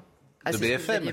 Mais cette phrase est inouïe. J'ai demandé à Marine, on l'a passée la semaine dernière, mais elle est inouïe cette phrase. On, peut la, on peut la, repasser. Mais inouïe, mais très révélatrice. Hein. Oui. Au moins, elle dit. Euh, elle dit les choses. Ce que beaucoup d'autres font. Voilà, elle dit bah, BFM, elle dit au fond, nous, on ne peut pas aller. Il ne euh, faut pas aller trop contre la parole officielle parce que ça risque de rompre le contrat social. Oui, mais, mais on est où? Très bien. C'est propagandiste. Mais on l'a passé. Euh, ah, évidemment. En revanche, comme ça intéresse, euh, Pascal, le, ce que j'allais dire sur, le, sur la déconnexion, c'est là où j'ai, je trouve qu'on prend des risques à entretenir ce. Évidemment, euh, l'espace public est complètement intermédiaire. Les partis politiques vont pas bien, les syndicats vont pas bien, les, corps intermédiaires ne vont pas bien. Ah, Mais laisser penser à, l'opinion publique qu'il faut faire une différenciation entre le peuple et la représentation nationale, c'est méconnaître et c'est dénier euh, la qualité de peuple à la représentation nationale. je dis Regardez je dis quels sont les parcours à certains moments, sont là. Je vais peser mes, mots. À certains moments, il y a un décalage entre le pouvoir mm. et la puissance, entre ce qui est institué et ce qui est instituant. Ce n'est pas toujours le cas. Actuellement, c'est ce qui est en train de se passer. Soyons clairs. Et moi, je ne vais pas euh, valoriser cela. Je le constate. Hein. Moi, je suis, vous êtes responsable. Moi, je suis irresponsable. Hein. Je ne constate. Mais je ne fais que vous ne déniez pas que je fais partie du peuple. Oui, mais non, pas du tout. Non, non. D'une manière plus prosaïque, euh, on a parlé tout à l'heure euh, du voile et de la différence entre les discours et ce qui se passe sur le terrain. De la même manière, il y a huit jours, nous avons ouvert régulièrement nos émissions avec un chauffeur euh, de bus qui est agressé par un automobiliste. D'un côté, on nous dit la réponse pénale doit être ferme et elle doit être rapide. Et en l'occurrence, cet agresseur, il est dehors 24 heures plus tard parce qu'il n'est pas mis en, en prison préventive. Et la réponse pénale, elle sera euh, dans trois mois. Comment voulez-vous que les gens adhèrent à ce discours C'est tout. Je ne dis que ça. Et vous savez, vous dites que ça, mais vous, n'y arrivez pas. Mais non, mais vous savez pourquoi Bah, il y a sûrement, ah oui, sûrement plein de raisons. Vous avez m'expliquer pourquoi on n'y arrive pas, mais je voudrais surtout que vous m'expliquiez pourquoi vous pourriez y arriver. Bah, c'est la Constitution. C'est la séparation. Ah non, ça c'est pas vrai. ah non, ça c'est pas vrai. Ce que vous ah non, ça c'est pas vrai. Moi, en tant, non, non, ce que vous dites, pardonnez-moi. Non, non, non, non, non, non, non, non. Il aurait pu être jugé. Il aurait pu être jugé en comparution immédiate. Bien sûr, un juge qui aurait pu le faire. Par l'autorité judiciaire. Oui. Le politique est le seul qui ne peut rien dire à l'autorité judiciaire. Je suis le premier choqué par ça. Je suis le premier choqué par ça. Eh ben, dites. Venez dire, venez dire, on peut rien faire. Comme ça, ça se C'est pas ça. Venez dire, on ne peut rien faire. Et nos discours, c'est bidon. On n'a pas de prise. En revanche, ce qu'on peut faire, c'est dire, et je l'ai dit euh, la semaine dernière que c'était plus que choquant, c'est inadmissible. Et eh ben, venez le dire. pénal est décidé à la chancellerie. Il y a des circulaires du, ouais. du eh ben, garde des Détrompez-vous, pardon, mais le, la circulaire de Monsieur Dupond-Moretti demandant au procureur de ne pas poursuivre et de ne pas emprisonner. Mais on le vit au quotidien, ça. Ça n'existe pas, ça. Je, vous prends un exemple. 25 dépôts de plainte, 25 dépôts de plainte pour menace de mort. Euh, J'en parle au garde des Sceaux. J'en parle au procureur général. J'en parle au procureur. Vous savez ce qu'il Monsieur Maffezoli. Monsieur Maffezoli. C'est ce que vient de dire Michel Maffezoli lorsqu'il dit. Monsieur Maffezoli. Lorsqu'il fait la différence entre la politique et la puissance. Monsieur Maffezoli. exactement l'illustration de ses propos. Euh, vous avez dit tout à l'heure une psychopandémie. Oui. Bon, 130 000 morts. Oui, mais enfin, euh, je veux dire, c'est. Euh, il, y a ah, vous êtes en 130 000 morts en France. Oui, vous savez que ce sont des statistiques totalement fausses et que euh, les statistiques sont fausses. Bien sûr, chercher le disait, je ne crois qu'aux statistiques que j'ai moi-même falsifiées. Hein. et de fait, il y a actuellement toute on arrive sur des statistiques fausses, mais faites attention d'abord, vous pourriez peut-être être attaqué sur ce oui, que vous dites. Non, euh, vous, faites très attention, je veux vous protéger. chaque fois que je viens chez vous, vous me faites dire des bêtises. Bah non, mais si vous, dites que les statistiques sont fausses, je veux dire, il est possible, c'est un peu facile comme explication. Juste ne sait pas affronter la mort n'est pas digne de vivre. La peur de mourir n'empêche pas de mourir, mais empêche de vivre. Monsieur, allez, pardon, mais allez dire ça aux 354 familles hier. Il y a eu 354 morts. 42. Non, seulement 354 morts hier. Non, c'est pas peu importe. Non, mais c'est pas peu importe. C'est extrêmement grave. peut exister. Il y a 1500, 1637 morts par jour en France. Vous me connaissez, j'essaye. Pour vous parler de trucs comme ça, c'est pas. Là, ça n'est pas sérieux. Vous imaginez le choc pour le coup que ça que ça provoque dans les. Vous me connaissez, j'essaie d'équilibrer tous les débats et de donner sur un sujet toutes les possibilités d'angle. Mais par rapport, plutôt que de s'écharper sur un terrain émotionnel, il y a des informations quand même qui ne sont pas données par rapport aux restrictions qui sont encore en place. Je vais en donner trois simplement de ce matin. Un document interne de la PHP qui sort récemment et qui nous dit qu'il y a plus de services fermés en raison du manque de personnel que des hospitalisations Covid. Document interne de la PHP. Premièrement, il y a une étude dans le Lancet, vous savez, cette, cette, ce, ce, comment dire, ce journal anglais, ce journal, pardon, qu'on a tous découvert au moment de l'étude bidon, en l'occurrence qu'ils avaient publié, mais on nous avait dit, on s'est fait avoir par cette étude parce que c'est un journal très sérieux. Bon, du coup, alors ils viennent de publier une, une, une, une étude disant qu'il y a sur l'absence d'effet euh, du vaccin dans la transmission du Covid, ce qu'on avait constaté de manière générale, eux publient une étude en demandant de revenir sur les restrictions pour cette raison précise. Là, le Lancet a complètement disparu disparu de nos discussions. Et la troisième chose, c'est l'adresse qui euh, fait un schéma dans lequel il est très clair que le risque de décès suite à une hospitalisation Covid est de zéro avec Omicron et Delta pour les moins de 60 ans. Zéro sur le schéma de l'adresse, qui est un ah, organisme officiel. Est-ce qu'il est possible de, jeter ça dans le débat pour qu'on discute de la réalité et non pas euh, de, il reste 9 minutes. Il reste 9 minutes. Et comme M. Maffezoli est venu nous voir pour son livre La transfiguration, euh, la transfiguration du politique, je voudrais lire deux ou trois choses. Abstention chronique. Ce qui n'est pas tout à fait vrai pour la présidentielle d'ailleurs, euh, mais ce qui est vrai pour les municipales. Méfiance d'une caste déracinée voilà qui souligne bien la saturation d'une politique désincarnée. Saturation exprimant ainsi que contre la prévalence de l'idéosophie euh, euh, moderne, contre son rationalisme morbide, il convient de rejoindre l'être des choses, celui tout simplement de l'expérience humaine. Au-delà d'un principe de réalité politiste et économiciste, il s'agit de faire un retour au réel et concret, celui du primat de l'être. D'où dans les pages qui suivent, une méditation forçant à lever la tête afin de pouvoir reconnaître l'importance d'un bien commun partagé qui n'est rien d'autre que cet habitus dont saint Thomas d'Aquin a montré la primordiale importance. Cela revient à examiner sous l'angle de la vie les conditions concrètes de tout être ensemble. N'est-ce point cela qu'il convient de nommer la métapolitique? C'est un peu ennuyeux cette phrase. Tout ce que j'écris est ennuyeux d'une certaine manière. oui, mais bon, j'essaie de Je trouve ça intéressant. Mon, grand-père était muletier dans mon petit village et la légende familiale dit qu'il a haussé la mangeoire pour que ses ânes deviennent des chevaux. Voilà. Moi, je considère qu'il y a actuellement des ouvrages à tir larigot, euh, des phrases qui ne veulent plus rien dire, qui sont déversées. Et moi, j'essaie d'écrire d'une manière un peu qui va. Il faut un effort de pensée. Voilà. Cette phrase est ennuyeuse, mais décrit ce que j'ai dit tout à l'heure, c'est-à-dire que, alors puisque vous avez cité saint Thomas d'Aquin, qui pour moi un des penseurs importants, omnis potestas a populo. Hein, toute la puissance vient du peuple. Et que c'est, on est en train de l'oublier, que l'idéal démocratique n'existe plus. Excusez-moi, ça devient une antiphrase, la démocratie. Hein, quand Orwell appelle le ministère de la guerre ministère de l'amour. Actuellement, quand on parle démocratie pour des gens qui sont très peu démophiles. Voilà. C'est tout ce que j'essaie de dire dans ce livre. C'est-à-dire, non pas alors idéosophie, mot complexe, mais je veux dire tout ce qui fait à partir des idées abstraites, d'une manière a prioriste, alors que dans le fond, le propre même de la vie publique, c'est d'être enraciné. Moi, j'ai eu pour maître Julien Freund. Donc il n'est pas enraciné, par exemple, monsieur Mais ça, je ne vais pas dire, moi, ça, je Je vais vous inviter à l'Assemblée nationale parce que vous allez découvrir des gens qui, vivent, en fait, qui non, sont... Non, moi, je n'ai pas envie de dire qui que ce soit. Permettez-moi juste un mot. Julien Freund, sociologue du politique, disait, dans le fond, un homme dans la cité grecque, c'est celui qui savait gérer sa maison, qui pouvait gérer la maison commune. Hein, c'est un, beau, moment, vous voyez, montrant en quelque sorte la dégradation. Actuellement, ce n'est plus le cas. Et du coup, on rentre dans ce que dans ce livre et dans un livre précédent, j'étais venu parler avec vous, hein, euh, l'ère des soulèvements, la théatrocratie en citant Platon, c'est-à-dire quelque chose qui fait que tout est théâtralisé à bien des égards. Et voilà le fait que, d'une certaine manière, il y a ce décalage, encore une fois, entre le peuple qui ne se reconnaît plus. La transfiguration du politique est en train de s'opérer sur les réseaux sociaux.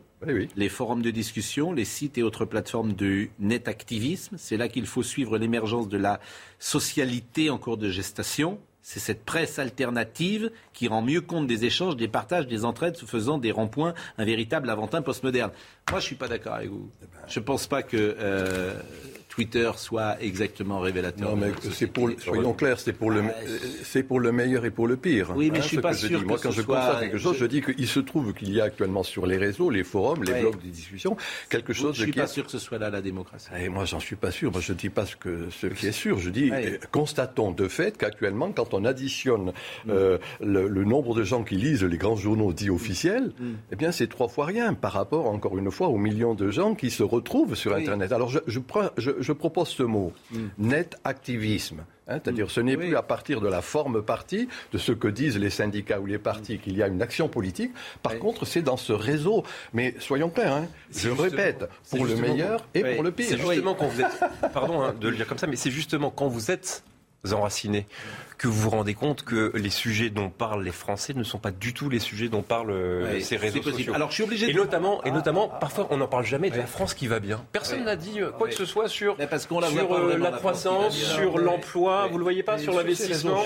Bah, justement, quand vous êtes connecté au terrain, réseaux sociaux, quand vous êtes enraciné, ça vous le voyez. Parce que c'est de ça dont on parle. Moi, je vois surtout des contrats d'apprentissage, c'est les contrats de bol, c'est les contrats d'apprentissage et qui sont en colère contre l'exécutif. On parle de ça. Attendez, ça n'empêche pas. Pascal Pro. Sur les non, non, non, non, ça n'empêche pas, ça n'empêche pas de faire remonter justement les informations. Monsieur Maffezoli, quand on vous allez revenir parce que c'est de ma faute, vous êtes venu qu'une demi-heure, et c'est vraiment de ma faute, et puis on a été débordé. C'est de la faute de Monsieur Bachelier, il est. Euh, je voudrais euh, qu'on soit avec euh, Noémie Schulz. Tous les jours, nous serons avec Noémie Schulz parce qu'on va suivre le procès de Nordal Lelandais. Et on, euh, essaierons de, comprendre d'abord et de savoir ce qui s'est passé euh, ces dernières heures euh, ensuite. hier, bonjour Noémie, vous êtes donc au, palais de, Grenoble. Hier, il a reconnu avoir tué Maëlys. la famille était évidemment présente au premier rang, mais sa stratégie de défense ne change pas. Il dit J'ai tué Maëlys, mais c'était involontaire. Absolument. La phrase qu'il a prononcée hier, c'était en fin de matinée. La présidente venait de terminer la lecture de son rapport, en, quelque sorte un résumé des faits. Lui demande, Monsieur Lelandais, avez-vous quelque chose à ajouter? Il se lève et il dit, j'aimerais me tourner vers la famille de Maëlys. Je leur présente mes excuses. J'ai bien donné la mort à Maëlys, mais je ne le voulais pas. Je m'expliquerai sur les faits au cours de l'audience. Euh, euh, ces phrases, on les avait entendues presque mot pour mot il y a quelques mois. C'était en mai dernier. C'était devant la cour d'assises euh, à Chambéry pour le meurtre d'Arthur Et c'est exactement euh, ce qu'avait dit euh, Nordal Lelandais. Il avait dit oui, je l'ai tué, mais je ne le voulais pas. Je m'en expliquerai. Au final, il s'était assez peu expliqué. Il est resté sur euh, sa ligne qui était celle d'un d'échange de coups entre les deux hommes, donc d'une mort involontaire. C'est cette ligne de défense également qu'il semble vouloir emprunter. Ça, ça paraît plus compliqué à, assumer et évidemment, ça n'a pas du tout convaincu hier les, parents de, de Maëlys qui attendent d'autres explications pendant ce procès. Surtout que le mot je présente mes excuses est, si peu adapté. On présente ses excuses évidemment lorsqu'on renverse un café, mais présenter ses excuses à des parents parce qu'on a tué son enfant, c'est tellement un mot qui est hors de propos, qui est tellement euh, choquant. Euh, que euh, personne, bien sûr, ne peut se mettre à la place des parents de Maëlys, mais j'imagine, on imagine leur, leur souffrance. Aujourd'hui, c'est la personnalité de Nordal de Landais qui sera au cœur des débats, Noémie. Avant de rentrer vraiment dans le cœur de ce qu'il renvoie ici, c'est-à-dire l'examen des faits, euh, la Cour d'assises commence par examiner sa personnalité, essayer de comprendre qui il est, quel est son tempérament, son, euh, son rapport notamment au sexe, si c'est un homme violent, irascible, euh, et essayer aussi de comprendre ce point de bascule, parce que Nordal Lelandais, ce qu'on a entendu déjà hier à travers notamment une enquêtrice de personnalité, c'est qu'il a eu une enfance, une adolescence relativement paisible, il n'y a pas d'événement qui, qui pourrait expliquer peut-être cet accès de violence dont il a été était capable euh, à l'âge de, 34 ans. Euh, on a entendu sa mère et sa sœur aussi hier qui ont été interrogées. Alors euh, c'est évidemment un moment très compliqué pour ces deux femmes qui sont effarées, très désemparées vis-à-vis de la, violence de ce qu'a pu faire Nordal Lelandais, qui continue pourtant de, de l'épauler, d'aller le voir en prison. Oui, je l'aime, a dit sa sœur, je l'aime même si ce qu'il a fait est absolument monstrueux. Et elles ne comprennent pas ce qui a pu se passer. Alors lui, on le sait, il explique que c'est un passage, une bascule en 2016-2017. Il s'est mis à, se droguer, à euh, consommer euh, beaucoup d'alcool. C'est comme ça qu'il explique ce changement de, comportement. Et aujourd'hui, on entend des anciennes compagnes, des amis très proches, là aussi, pour essayer de mieux cerner ce personnage et comprendre comment il a pu devenir cet homme qui a tué un militaire et une petite fille de, 8 ans. Merci beaucoup Noémie Schultz. je n'ai pas dit avec qui vous étiez à Grenoble. Je suis avec Fabrice Elsner aujourd'hui euh, pour les images euh, à Grenoble. Eh bien, c'est important effectivement de le dire. Euh, Fabrice Elsner qui est avec vous dans ce palais de justice de Grenoble. Je vais vous remercier, Monsieur Maffezoli. C'était trop court la transfiguration du politique, vraiment. Mais c'est, vous êtes venu qu'une demi-heure, donc je vous jure, vous allez revenir parce que vous donnez un peu de hauteur à nos débats ce qui n'est pas le cas euh, de Florian Bachelier. non, je, sérieusement. je vous remercie. Mais je, je, j'inviterai. Euh, je vous taquine. Au contraire. Et je, vous, je vous remercie de venir. Je vous remercie de venir parce que vous êtes député, euh, vous êtes questeur et vous avez du courage. Vous venez sur le plateau, c'est pas facile de venir. Et tu vas avoir des ennuis après avec non, nous, vous mettons, nous vous mettons parfois sur le grill, mais moi je le répète sans arrêt, je suis que l'intermédiaire de poser souvent les questions. Et je vous remercie parce qu'on a pu parler de la France qui va bien et je, vous ai parlé du la croissance et euh, de la baisse du chômage. Ça m'a pas frappé qu'on ait parlé de la France qui va bien, mais la France d'apprentissage pour les jeunes. Pour tout vous dire. Merci. la croissance qui est un village Merci d'avoir défendu euh, les poissons rouges dans cette émission. Bah C'était important euh, de le dire et merci Charlotte bien sûr. Audrey Missiraka était à la réalisation, Grégory Possidalo était au son, Bouka Abella était à la vision. Merci à Marine Lançon et à Justine Cerquera, Kerkera qui est avec nous de nouveau cette semaine. Jean-Marc Morandini dans une seconde. Retrouvez ce programme dès maintenant sur cnews.fr.